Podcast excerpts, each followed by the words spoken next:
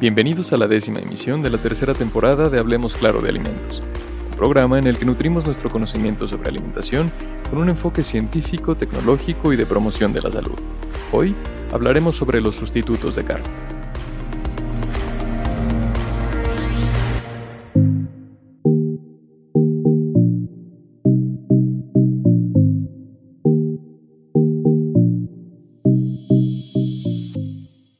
A menudo se acusa a la producción de carne de una gran parte de los impactos ambientales.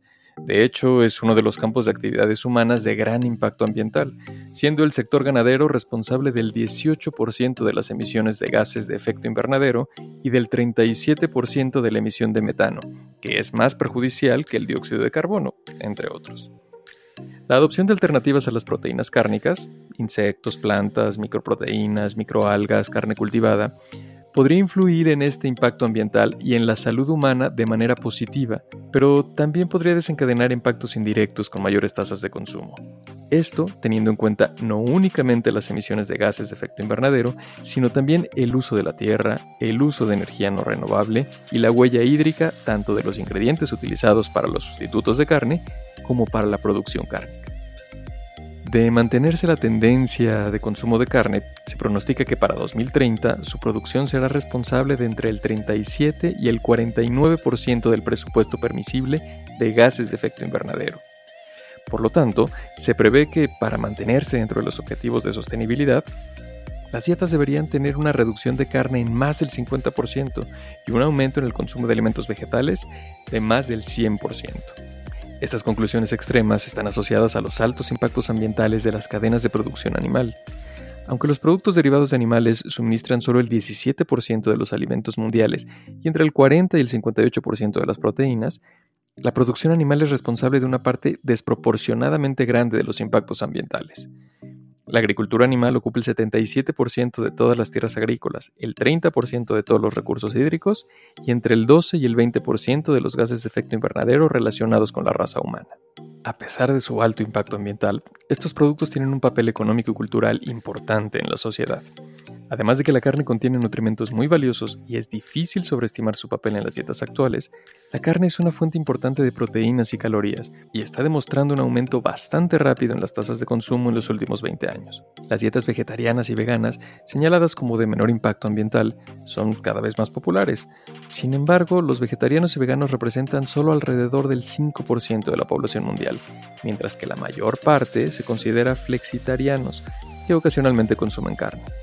La carne y los productos de origen animal juegan un papel determinante en la sostenibilidad de las dietas, desafiando la posibilidad de que las dietas futuras tengan un bajo impacto ambiental. La sustitución de la carne como concepto aún no está tan definido, por lo que es necesario precisar los términos utilizados para los sustitutos de los productos cárnicos.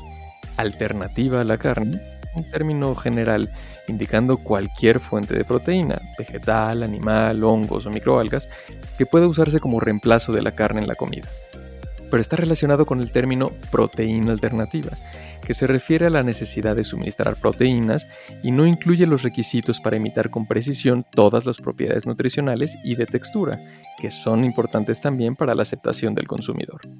Sustituto de carne resulta más preciso y se refiere a los productos que imitan la funcionalidad de la carne en términos de procesamiento, nutrición y atributos sensoriales.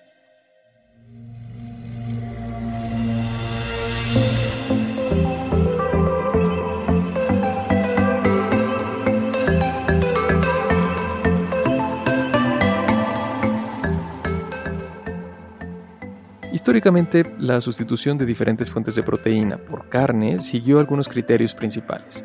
El primer criterio está asociado a la abundancia local o regional. Antes de la globalización, la disponibilidad de biomasa local rica en proteínas llevó a desarrollar productos como el tofu o el tempe. Sin embargo, la globalización incrementó la disponibilidad de carne en muchas regiones del mundo, aumentando la preocupación sobre la necesidad de tener un menor consumo de carne y una dieta más equilibrada. Esta disponibilidad condujo a nuevos criterios para los sustitutos de carne en relación con la replicabilidad de la textura y la imitación del sabor de la carne, junto con los requisitos para mejorar la sostenibilidad. Dichos requisitos desencadenaron el desarrollo de nuevas tecnologías de procesamiento con el objetivo de imitar la textura e incluso replicar la carne misma en condiciones controladas. ¿Cuáles son estas tecnologías? Revisemos algunas de ellas. Sustitutos de la carne a base de plantas. Las plantas siguen siendo la principal fuente de biomasa utilizada para sustituir la carne. Para los sustitutos de origen vegetal, estos insumos incluyen ingredientes primarios como la soya y el trigo. Los granos crudos deben someterse a procesamiento para mejorar la disponibilidad de nutrimentos y ser considerados sustitutos de la carne. Si bien las tecnologías de procesamiento dan como resultado productos texturizados similares, sus aplicaciones podrían diferenciarse debido a las demandas de recursos y los impactos ambientales asociados. Sustitutos de origen animal. Los productos cárnicos se pueden sustituir también con tipos de biomasa más similares. El uso de pescado, carnes de animales menos comunes como conejos, focas, canguros y otros animales de caza como jabalíes y ciervos, o proteínas de la leche, son estrategias comunes. A menudo se considera que las fuentes alternativas de proteína animal de especies abundantes y adaptadas a las condiciones locales, como el canguro en Australia, pueden contribuir a una nutrición humana factible, al tener un impacto menor que el ganado convencional, pero no es del todo justificable en términos de disponibilidad de recursos y biodiversidad. Carne cultivada. La producción de carne cultivada aún se encuentra en la etapa de desarrollo y todavía existen grandes dudas respecto al sistema de producción a escala comercial especialmente el desarrollo de ingredientes de medios de cultivo de bajo costo y de sistemas de bioreactores a gran escala eficientes energéticamente.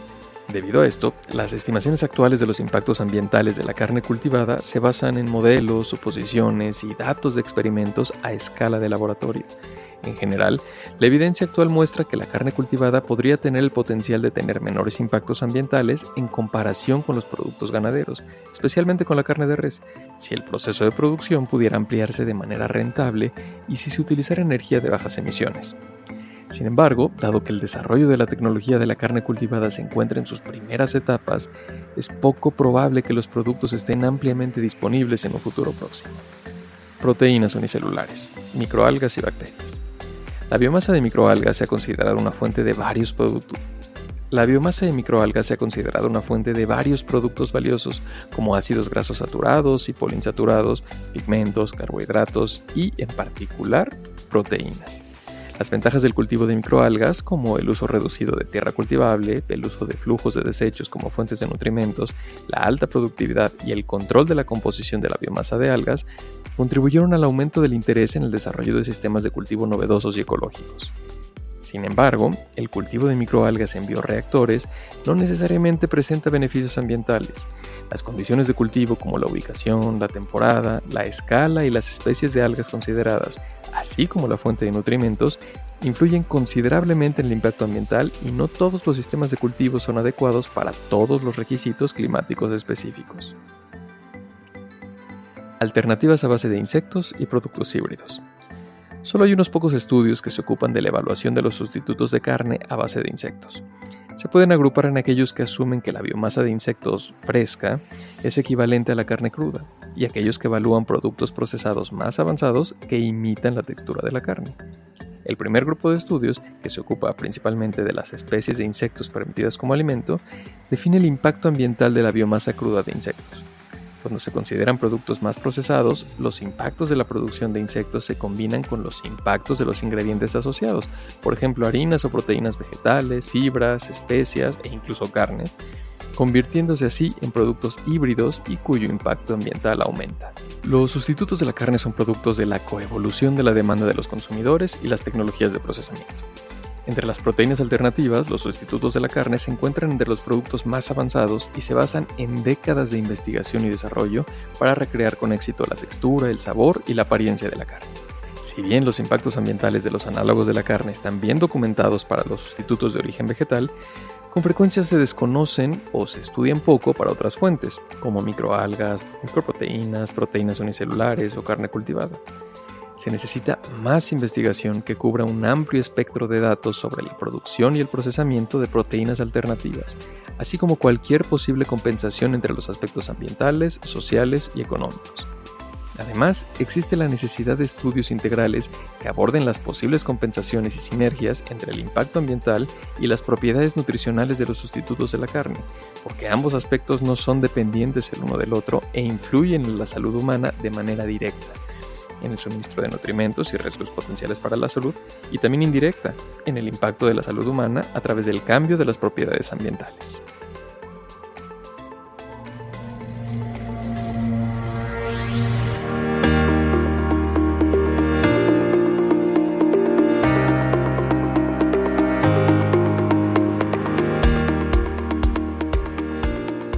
Gracias por escucharnos. Esto fue Hablemos Claro de Alimentos. Escuchen nuestra próxima emisión el mes entrante.